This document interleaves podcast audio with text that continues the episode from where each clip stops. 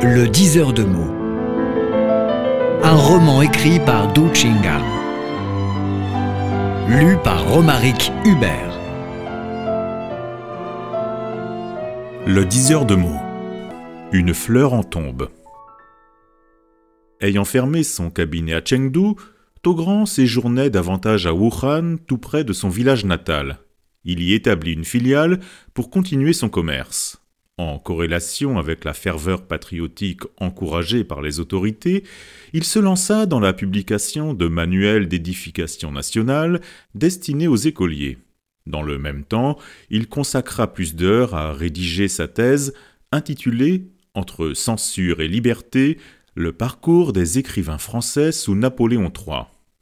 Passé la cinquantaine, l'éditeur vétéran bossait comme un jeune doctorant. De temps en temps, il se rendait à Nanjing pour consulter son directeur ou partait en France pour la documentation. Stimulé par Michelet et la sémiologie, il passait des jours et des nuits devant son clavier.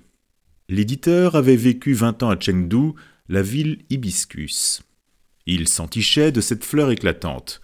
Dans le jardin de sa filiale, il fit planter trois hibiscus, les arbres poussaient bien, mais ne donnèrent pas de fleurs. L'ancien libertin se taquina en souriant. Embrassé par des fleurs, me voilà revenu pour de bon à la terre ferme et aux livres. L'arbuste me parle, il faut écouter le langage floral. Un beau midi, alors que Togrand revenait de Nanjing, il se précipita chez Dado, c'était en hiver, tout proche des vacances. Le professeur de français préparait sa conférence. Il ouvrit la porte, son ami entra comme chez lui. L'arrivant dit sur un ton mystérieux Enfin, je suis soulagé, demain nous irons à Zhongxiang. Dado sourit. Tu me demanderas encore d'aller vulgariser tes manuels patriotiques non, cette fois c'est moi qui t'accompagne. Le prof contempla son ami d'enfance, l'interrogea sérieusement. Mais de quoi s'agit-il? Ne sois pas nerveux, cher ami, il fait un froid de canard. Personne ne te forcera à fréquenter les maisons douteuses, c'est une affaire qui te passionnera. Après une pause empruntée, Togrand reprit posément. On a découvert le tombeau d'un prince des Ming à Zhongxiang, dans le faubourg. Mon acolyte d'université, Chang Kun, que tu connais bien, est le directeur de l'équipe archéologique. Il sait que tu t'intéresses aux fouilles et t'invite à aller visiter le chantier de mise au jour. Ce tombeau n'a pas été volé, on a déterré beaucoup de trésors. Le prince enterré s'appelle Jing, tu connais bien son histoire. Demain, tout va se terminer, c'est notre dernière chance. Si tu étais occupé, on y passerait une seule nuit. Dado, les yeux brillants d'abord, laissa planer une légère hésitation. Togrand ne força pas son ami. Il se dirigea tout seul vers la cuisine. Tu as quelque chose à manger? Je n'ai pas pris le déjeuner. J'ai une faim de loup. Il y a du potage avec de la viande dans le frigo. En dessous, tu as des œufs de la ferme et des légumes. Prépare-toi un bol de nouilles. J'ai une conférence cet après-midi. Je dois modifier mon plan et ajouter quelques références. J'en ai pour vingt minutes. Pour la visite des fouilles, laisse-moi réfléchir un petit moment. On en reparlera après. L'hésitation du professeur se justifiait à juste titre. Les vacances s'approchaient, il y avait un tas de travaux à corriger, il devait en plus produire deux sujets d'examen. Ce qui le préoccupait le plus, c'était l'argent. À la fin du semestre, l'université allait distribuer des primes dont la somme variait souvent selon l'intensité des réclamations. En tant que doyen d'un grand institut, il devait entreprendre des démarches à n'en plus finir, chercher le président, édifier le secrétaire du parti, pleurer les misères, concorder différents services. Les enseignants et employés tenaient beaucoup aux primes annuelles. Lorsqu'on était mieux rémunéré, tout fonctionnait à merveille. Mais le tombeau du prince Jing le fascinait. Sous le mausolée s'était enfouie une histoire d'amour passionnante. Il était également question de la lecture voyante. L'enterré était le 25e fils de Zhu Yuanzhang, premier empereur de la dynastie des Ming. Il mourut de maladie en 1414 à l'âge de 27 ans. Un mois après, sa femme Guo se suicida en son honneur. Le palais impérial en versa de chaudes larmes, ordonnant de l'enterrer somptueusement à côté de son mari. Le grand-père de Guo était un vieux devin de Mo nommé Guo Sanpu. Lorsque Zhu Yuanzhang, alors général, se cantonna dans son village à la tête d'une forte armée, le vieillard l'accueillit chaleureusement.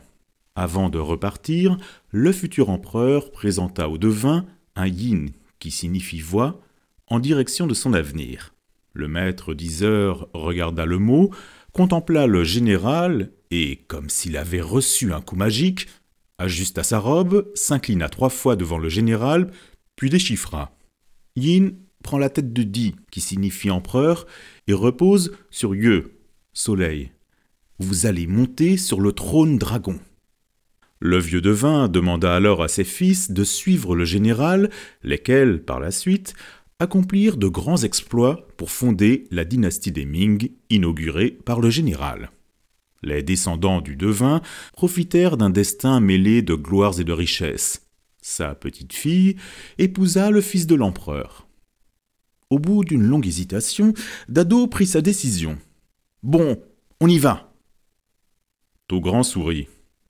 Celui qui te connaît le plus, c'est moi. Je savais d'avance que tu allais céder au charme conjoint de l'amour et de la divination. Pour ton compte, cette fois, on se passe de voiture. Nous prendrons le train. Le voyage dure trois heures. Tu pourras en profiter pour faire tes corrections et moi pour avancer sur ma thèse. Gagnant sur toute la ligne. Demain, c'est samedi, les bureaux sont tous fermés, tu ne trouveras pas ton président ni ton argent. En fait, j'ai pensé à tout à ta place. Dado remercia son ami, se souvint d'un doute qu'il voulait éclaircir auprès du doctorant. On m'a dit que ton amour était passé de Greimas à Roland Barthes, c'est vrai? Oui, en quelque sorte, mais passé, ce n'est pas le bon mot. Greimas se penche vers la science exacte. Barthes est plus sensible. Chacun a son intérêt.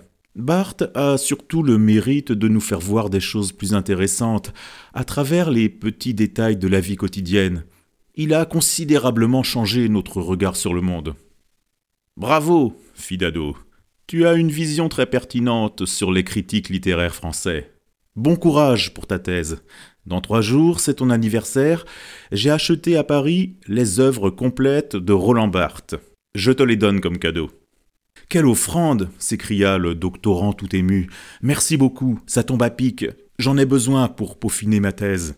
En effet, j'ai déjà fini le premier jet, il faut encore le corriger, la soutenance aura lieu dans six mois. Félicitations, je vais y assister. Togrand feuilletait les œuvres de Barthes, plein d'émotion, gorgé d'amour, il murmura. En effet, je me suis initié à la sémiologie il y a vingt-cinq ans au tout début de ma carrière. Dado sourit. Si tu termines les œuvres complètes de Barthes, tu ouvriras une fenêtre sur le ciel. Les deux amis se séparèrent. Dado se dirigea vers la salle de conférence, le doctorant à son bureau. Il alla préparer le voyage. Le lendemain, de grand matin, on se mit en route et arriva au champ de fouilles avant midi. Le chantier archéologique était encerclé par des barbelés, deux soldats armés montaient la garde. Togrand appela son camarade, Chang Kun arriva en cinq minutes. Il avait préparé deux laissés-passer et introduisit les visiteurs. On s'achemina vers le palais souterrain. En route, le directeur présenta grosso modo les résultats des fouilles.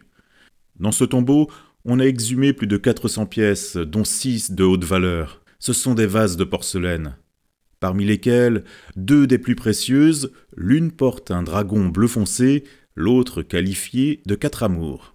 Allez vite les voir et les caresser de vos propres mains. On va bientôt les entreposer. Une fois descendus dans le caveau, les visiteurs se dirigèrent vers la salle du milieu où étaient déposés les six vases. Dado les contempla, toucha, caressa, il s'attardait sur le dragon. Féru d'archéologie, le professeur francophone avait inspecté une vingtaine de chantiers, visité une dizaine de musées locaux, s'introduisant par privilège dans neuf entrepôts en compagnie des spécialistes. Il avait caressé plus de 300 trésors nationaux d'une valeur d'au moins 10 milliards de renminbi. Il avait même caressé le carillon du Roubaix qui est hors de prix. Les caresses apportèrent à Dado une illumination. L'histoire flotte dans les livres, elle est à toucher et à caresser. Ayant posé la main sur un objet concret, le passé nous paraît plus solide, la temporalité nous présente plus de constance. On sera plus rassuré au moment de mener ses recherches. En caressant le vase, Dado remonta malgré lui au passé. Le prince Jing trépassa en 1414. Selon Chiang Kun, il aurait avalé trop d'élixir, victime de l'alchimie taoïste. À ce moment-là, Jianwen, empereur détrôné, avait quitté Liujiawan et s'effaça entre eau et montagne. Les deux frères Liu menaient une vie de grande prudence, ils enseignaient les lettres et la boxe, disaient des mots en devin. En pleine saison, ils devaient repiquer et récolter du riz dans les rizières. Au-delà des vases, le caresseur entrevit la silhouette solitaire de l'empereur en exil, surprit les regards furtifs des frères Liu. Mais l'histoire ne se forge pas que de sang ni de feu. Elle se soutient également par la tendresse quotidienne. À travers les objets déterrés, Dado entrevit la douceur d'une famille impériale. On passa à la salle principale où se plaçaient les cercueils du prince et de son épouse. Entre les deux coffres s'exposaient deux mâles déjà pourris. À observer de près, Dado discerna sur un ruban une rangée de caractères à peine visibles. C'était un vers. Mu, Muo, Fu, Long, Hua, au bout du bois des hibiscus, dont l'auteur est Wang Wei, poète des Tang. En voici le texte intégral. Au bout du bois des hibiscus, une fleur rouge s'épanouit dans la montagne. Personne près du ruisseau, les pétales s'éclatent et tombent l'un après l'autre. À la jubilation du découvreur ébahi, Kun accourut immédiatement. Il observait minutieusement les traces, susurra de joie. Quelle découverte Selon la documentation historique, le prince Jing est un sage qui aime ses parents et considère l'amitié. Le vers qui l'accompagne nous apprend qu'il se comporte aussi en bouddhiste. Wang Wei est un poète zen il anime tout l'univers paisible du détachement. Par ce texte poétique, on connaît l'effacement cultivé par le prince. Judy, son frère aîné, est un empereur tyrannique comme son père. Il ne fait pas bon ronfler près de son lit. Il avait éliminé beaucoup de ses proches. Mais il s'entend fort bien avec le prince Jing. Sur l'épitaphe, on lit À la nouvelle de la mort de son petit frère, l'empereur s'affligea atrocement. Pendant deux semaines, il ne monta pas sur le trône. C'est un fait assez rare. Normalement, un prince en Chine antique arrive difficilement à bien s'entendre avec un frère empereur. Le directeur se courba, inspecta soigneusement les traces, soupira. Hélas, le ruban est entièrement pourri. Au moindre toucher, il deviendra cendre. C'est irrémédiable. On ne peut plus ici que l'honorer de quelques regards de plus. On regardait avidement. Mais l'archéologue agita brusquement la main, appela en hâte. Jangbo, vite Apporte-moi le vase numéro 2 Au bout de trois minutes, son assistant revint avec une porcelaine à pas de loup. Dans le vase, on trouva une tige décomposée. Kun expliqua. Aux premières heures de la mise au jour, ce vase était posé près de la malle réservée à l'épouse. Dedans, il y avait une brindille desséchée. Mais la forme est là. Sans doute, c'est une fleur, mais on ne sait plus laquelle. Nous avons beaucoup discuté sans conclusion partagée. Ayant lu le vers, j'en suis presque sûr, c'est l'hibiscus, fleur favorite du prince ou de sa femme. Dado s'en félicita en silence. Heureusement que je suis venu, sinon ça aurait été un regret à vie. Au déjeuner, on prit des repas en boîte, à la hâte. Les deux visiteurs continuèrent ensuite leur investigation, passèrent trois heures à inspecter le caveau. Au crépuscule, l'équipe archéologique termina les fouilles. Il resta un dernier travail réservé à un autre groupe. Kun se soulagea. Enfin, on peut dormir à point fermé. Il proposa à ses amis. Ne descendez pas en ville. Nous avons loué une maison dans le village voisin, à cinq minutes à pied d'ici. Le maître de maison est un bon cuisinier. Je lui avais dit de préparer pour vous un bon repas. Mes trois collègues vont rejoindre leur famille. Il y a des lits inoccupés. Ce soir, on peut tailler une bonne bavette. Togrand et Dado, qui aimaient tous les deux la vie champêtre, répondirent à l'unanimité. C'est toi le chef. on te suit. À ma recommandation, le cuisinier a cuit pour vous deux poulets de ferme, à petit feu. Il a de plus fait mijoter du porc dans un potage, on a encore du poisson et des légumes, tous bio et de la ferme. À l'arrivée à la demeure, il était sept heures. La table était mise, le paysan avait allumé une grande cuvette à feu de bois, la salle à manger était bien chauffée. Autour du feu grillaient des pommes de terre. Dehors il faisait froid, le vent soufflait comme un diable écorché. La nourriture était délicieuse. Dado ne but pas d'alcool, il se régala du potage. Chiankun et Togrand ne cessaient de trinquer, mais ils ne se forçaient pas à boire. Au bout d'une demi-heure, Togrand revint à la fleur près de la bière. Un hibiscus dans la tombe, beauté indicible, ça nous fait penser à trop de choses. J'ai vécu des dizaines d'années dans la ville des hibiscus. Je connais cette fleur haut parlante. C'est l'expression de Barthes. Il y aurait beaucoup de signes à décoder. Chiang prit la parole. Je partage ton exclamation. Dans le palais souterrain, on a découvert au total dix mâles, toutes sont réduites en cendres. Un seul verre reste lisible, accompagné par une fleur. Ça nous dirait Tout est illusoire dans ce monde, seul demeure l'amour. Il y a toute une histoire touchante. Selon les chroniques locales, un mois après la mort de son mari, la veuve se lamenta. Le prince est monté au ciel, il me laisse toute seule, je n'ai pas de fils, à qui donc me tenir? Le prince et moi, nous nous aimions corps et âme, lui parti, comment puis-je survivre? Elle fit alors sa toilette en grande pompe, peignit son propre portrait sur un miroir, confia le tableau à un proche. Garde-le pour ma fille. Quand elle sera grande, elle connaîtra la figure de sa mère. Ensuite, elle se pendit dans sa chambre. Au-delà du temps, Contre la lecture habituelle, le vers qui reste connote autrement l'univers de Wang Wei. Le prince parti, personne ne se trouve près du ruisseau, le monde se vide, la fleur épanouie se fane, les pétales tombent l'un après l'autre. Mais l'amour est là, éternel. Dado intervint. De ce fameux vers, François Cheng a proposé une lecture sémiotique dans sa poétique chinoise. L'archéologue pressa. Dis-le vite, ça nous passionne. Dado entra dans les détails. Dans les cinq caractères, Mu Fu Long Croix, qui composent le vers, affirme l'auteur, on peut déchiffrer le processus de l'épanouissement de la fleur. L'hibiscus se distingue des autres plantes, sa fleur pointe au bout de la tige. Au premier mot, on voit un mou, qui signifie brindille. Sur muo, bout, un trait de plus, comme un bourgeon. Le troisième caractère, fou, montre la clé végétale Tao, qui évoque la fleur prise en forme. Long reprend la clé florale, aux pétales plus nombreux, figure un visage surmonté d'une fleur. Cela me rappelle le portrait peint par l'épouse du prince. On aboutit à Hua, au sens accompli de fleur. Il y a encore un paysage voilé. Dans chacun des cinq caractères, on trouve la trace de Yun, qui signifie homme. Le Mu porte un Yun, homme. Ça donne muo. En bas de fou, on note un fou qui désigne adulte masculin. Le long, on l'a dit, dessine le visage aux deux yeux, un nez et une bouche. Au sein de hua, fleur, on relève un yun, clé de l'homme. Hua, fleur, combine deux éléments.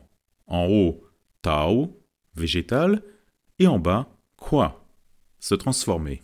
L'idéogramme suggère que l'hibiscus est une fleur qui résulte de la transformation conjointe entre l'homme et la plante. En effet, l'union homme-nature représente la sagesse du zen et du taoïsme. Elle est cultivée de façon privilégiée sous la plume de Wang Wei. Dans le cas du prince, il s'agit de l'union de deux corps et de deux âmes. Bravo cria Chang Kun plein d'émotion. C'est une observation pertinente et originale, ton idée à toi aussi. À mes yeux, ce regard sémiologique confine à notre lecture voyante. Là-dessus, Dado est un grand maître. Je hasarde une remarque. Les principes de la sémiologie communiquent avec la divination par caractère. À ce carrefour, l'Orient et l'Occident se correspondent de loin. Cher frère, en deux minutes, tu as percé le mystère qui m'entoure depuis dix ans. Il ne me reste qu'à te tirer un coup de chapeau, louangea Dado sincèrement. Chiang Kun confia. Ne mets pas un chapeau trop haut sur ma tête. Je ne parle pas français, je suis faible en anglais. À propos de la sémiologie, j'ai lu seulement quelques articles. Tu es spécialiste de la littérature française. Tu connais mieux les pensées de l'Hexagone. Prière de m'indiquer l'essentiel de cette théorie en regard du chinois. Ça m'intéresse beaucoup. Dado ne put repousser la demande sincère, débuta par un avertissement. La sémiologie ou la sémiotique, je ne les connais pas systématiquement. Togrand en est expert. Je lance d'abord une pierre, lui va ensuite livrer ses jades. La sémiologie est la science qui étudie les modes de production, de fonctionnement et de réception des signes. Dans cette théorie complexe, je m'attache surtout à deux couples de concepts, syntagme et paradigme, signifiant et signifié. Le syntagme est la combinaison horizontale d'un signe ou d'une phrase. Dans cette chaîne linéaire, il existe une possibilité de recomposition qui nous transfère aux autres sens. Par exemple, plan peut donner lampe, ample. En chinois, cette verticalité est beaucoup plus riche et fascinante. Citons Guo, pays. En recomposition, ça peut donner Yu Kro, bouche de jade. Kro Yu, jade d'embouche. Cheng, offrir. Kro Yi Gan, une fois soif. Kro Gan, soif. Gan Yi Kro, boire une gorgée. Yi Kro Gan, cul sec. Yi Kro Fu, une bouchée de terre. Kro Wang, bouche roi. Wang Kro, bouche du roi. San Che Kro, trente bouches. Che San Kro, treize bouches, etc. Il y en a beaucoup d'autres, sans compter de nombreuses implications phonétiques de même ou approximatives prononciations. C'est ça qui nourrit la lecture voyante chinoise. C'est très intéressant ce que tu as dit, ovational archéologue. Un petit instant, je prends mon stylo et mon carnet. Je vais noter. Dado continua de manger. Au retour de l'archéologue, il poursuivit. En chinois, dans un texte littéraire, on pourrait lire en sautant d'un mot à l'autre, ou à rebours. Wo ni, je t'aime, donne à contresens Ni ai wo, tu m'aimes. Certaines phrases doublent même le sens dans deux directions différentes. Par exemple, Shanghai ze lai shui ai chang, l'eau courante de Shanghai vient de la mer. Cette pratique est impossible en français, du moins jusqu'à présent. Je n'ai pas trouvé un seul exemple pareil. Je ramasse en revanche un holorime, jeu de mots poétiques, où les vers riment avec toutes les syllabes.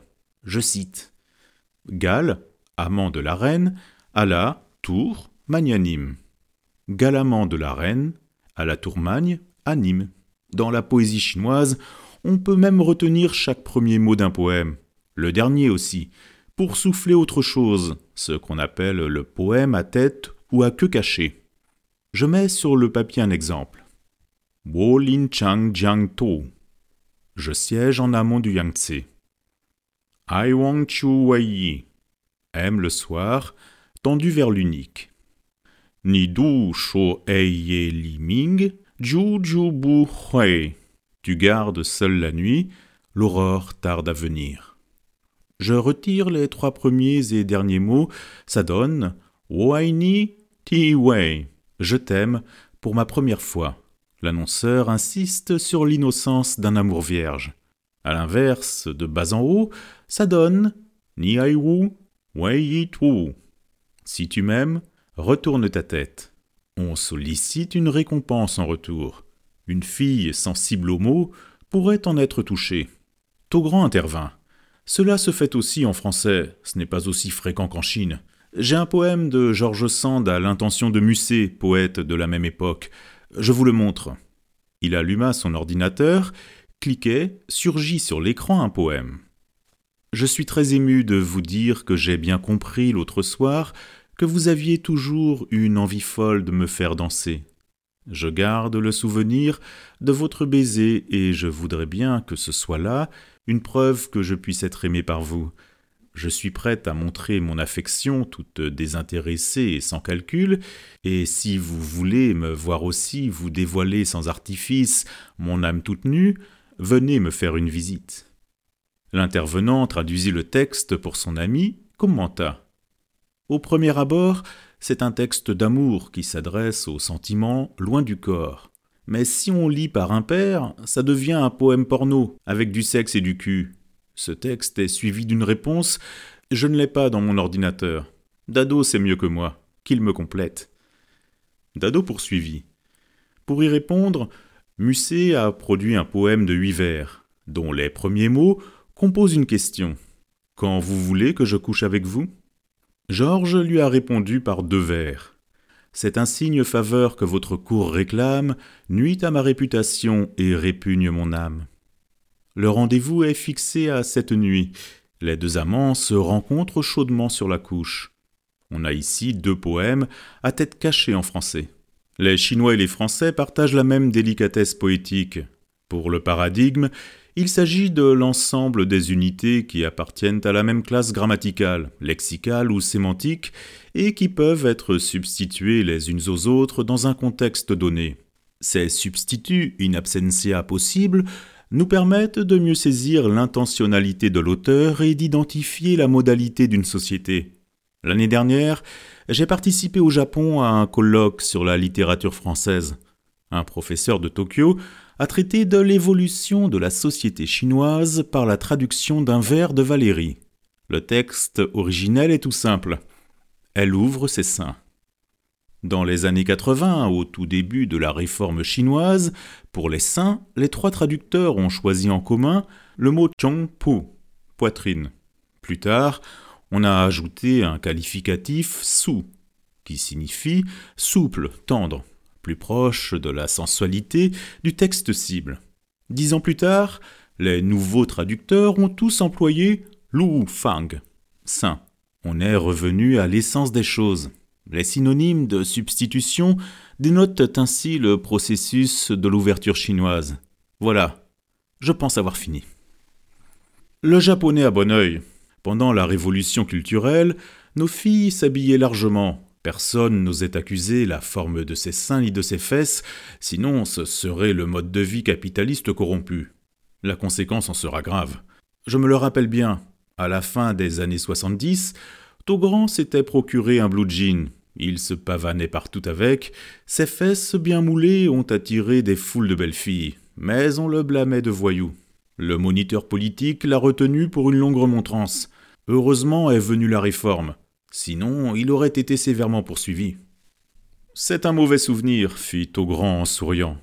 J'ai porté le jean pendant deux mois sans réussir à attraper une seule belle. Mais Chiang-kun en a profité. Au premier rendez-vous avec sa bien-aimée, il porta mon jean, les fesses moulées. La fille fut tout de suite fascinée et se jeta dans ses bras. J'en étais jaloux et triste. Je lui ai donné mon jean comme cadeau. En récompense, il nous invite aujourd'hui à visiter les fouilles. On rit à cœur joie. L'archéologue ordonna. Togrand, à toi maintenant de monter en scène. Je reprends les paradigmes, lança le sémiologue. On regroupe normalement les substituts possibles en quatre catégories. Les mots de même ou approximative prononciation, les mots de même fonction grammaticale, les synonymes, les mots de même préfixe et suffixe. En chinois, ce sont les caractères aux traits semblables. L'efficacité de ces substitutions peut mieux se justifier dans la langue chinoise. Je cite un exemple. À la veille de grands matchs, les meilleurs joueurs de Go chinois ne touchent pas le livre Shu, lequel est homonyme de Shu qui signifie perdre. Un jour, Ma Xiaochun, meilleur joueur de son temps, refuse de toucher son prix de champion national parce que le trophée est une encyclopédie Bai Shu. Il s'agit en chinois d'un livre complet sur 100 disciplines. Le joueur a peur de tout perdre. Le plus féroce est la prison à cause de caractère, fortifiée par l'empereur Yongzheng. En 1717, un mandarin nommé Ting a donné comme titre de composition une phrase extraite du livre des vers, Wei Min Zhe. Ces quatre mots signifient Dans le vaste pays habite la masse populaire. L'idée est tout à fait confucianiste, à 100% correcte, mais l'empereur, en bon voyant, y a déchiffré une idée des plus noires. Sur Weizhe, il voit son nom, Yongzheng, avec la tête en moins. Tout furieux, le tyran a décapité le mandarin innocent et a tué tous les membres de sa famille. On s'est rendu à une évidence, deux mots apparemment éloignés peuvent entretenir des relations très serrées, au bon comme au pire. Togrand ne s'arrêtait plus. Dans le couple signifié-signifiant, je considère notamment leur relation réciproque. Un signifiant, forme visuelle et acoustique d'un signe, a des nombreux signifiés, concepts référents, qui varient selon les circonstances et le temps. Citons la Grande Muraille. Au sens propre du terme, c'est un mur de défense contre les nomades du Nord, reporté par l'autorité à la hauteur de la sagesse chinoise. Dans les pleurs de Meng Qiangnu, qui déplore la mort de son mari due à la construction en question, ce symbole glorieux devient le synonyme des souffrances. Un jour, dans les années 30, Michaud est monté sur le grand mur. Il contemplait ce long serpent qui bloquait de vastes territoires, s'exclama Grande muraille, tu symbolises la fermeture de la Chine. Le poète a ainsi trouvé un autre signifié pour la grande muraille. Chiang Kun fut inspiré, intervint tout ému. À suivre Togrand, je me découvre. J'ai été sémiologue malgré moi. J'allais souvent à Paris, et là j'ai remarqué des différences. À l'exception de la Sorbonne, entourée de pavillons, la plupart des universités françaises n'ont pas de murs, alors qu'en Chine, presque toutes les universités sont clôturées. En dehors de l'idée de protection, je vois dans les murs une espèce de restriction et d'interdiction. Les intellectuels chinois subissent trop de censure. Comme le singe de la pérégrination vers l'ouest, nous sommes intelligents, laborieux et rénovateurs, mais le supérieur impose un aimant métallique sur notre tête. À la moindre tentative d'aller plus loin, l'autorité commence à réciter des sutras, et nous avons la tête qui tourne comme attirée par cet aimant. On est obligé de lui obéir. C'est le tragique d'un pays. Togrand leva le verre, félicita son camarade. Tu es plus fort que Roland Barthes. On continua de boire et de manger. Onze heures sonnèrent. Le cuisinier entra de nouveau dans la salle à manger, salua cordialement les convives. Bonsoir, les travaux sont terminés. Mangez et buvez bien. Tout ce que j'ai fait est fermier, pas de chimique, tout est naturel. Les patates sont bien grillées, dévorées à ventre ouvert. À ces mots, il se retira en dépit de l'invitation du directeur. Les trois convives se régalèrent des pommes de terre. Sur la table, il ne resta plus grand-chose. Les plats de la ferme se consomment toujours très vite à la rencontre des citadins qui souffrent davantage de la pollution et des duperies des marchands au cœur noir. À la fin du repas, on revint à l'hibiscus. Dado murmura. Une drôle d'idée surgit dans ma tête en ce moment. Vu de la botanique, la fleur est le sexe de la plante. Lorsqu'un garçon offre une rose à une fille, il lui présente non seulement un témoignage d'affection, mais aussi un désir sexuel. Dans la plupart des cas, cette postulation demeure inconsciente ou plongée dans l'inconscient collectif, mais elle existe. De l'hibiscus posé entre deux corps, je déduis que le couple a connu une vie sexuelle très heureuse. Moi aussi j'ai deux nouvelles découvertes, fit l'archéologue. L'hibiscus symbolise la pureté et la passion. Ce serait une métaphore que l'épouse attribue à elle-même. Les fleurs de l'hibiscus sont éclatantes, mais la floraison dure peu de temps. Par l'intermédiaire de la fleur, on cherche à glorifier le sacrifice sublime de l'épouse. C'est une épitaphe sans écriture. Togrand rajouta Hier soir, j'ai lu deux chapitres des fragments d'un discours amoureux. Barthes y a traité du suicide. Pour moi, la fleur en caveau est un fragment des amoureux. Chang Kun clôtura la conversation. J'ai vraiment beaucoup de chance d'avoir invité deux grands savants. Une seule fleur a excité autant de réflexions et de remarques pertinentes, elles n'en valent pas moins que les vases déterrés. Pour tout dire, nous avons passé une soirée inoubliable. Je vous inviterai à la prochaine découverte. Le temps s'envola au fil des mots. Bientôt ce fut minuit. Le vent s'affaiblit, on fit une petite promenade autour du village. Le chantier de fouilles était illuminé, dévoilant les intimités passionnantes d'une famille royale enfouie depuis plus de 1500 ans. Les projecteurs lancèrent vers le ciel deux faisceaux entrecroisés, semblables à un couple élancé vers le paradis. Togrand soupira. Comme c'est beau. Une fleur dans un tombeau, et le langage floral devient fécond.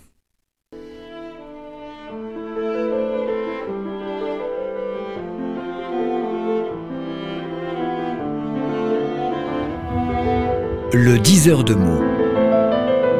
Un roman écrit par Du Chingal. Lu par Romaric Hubert.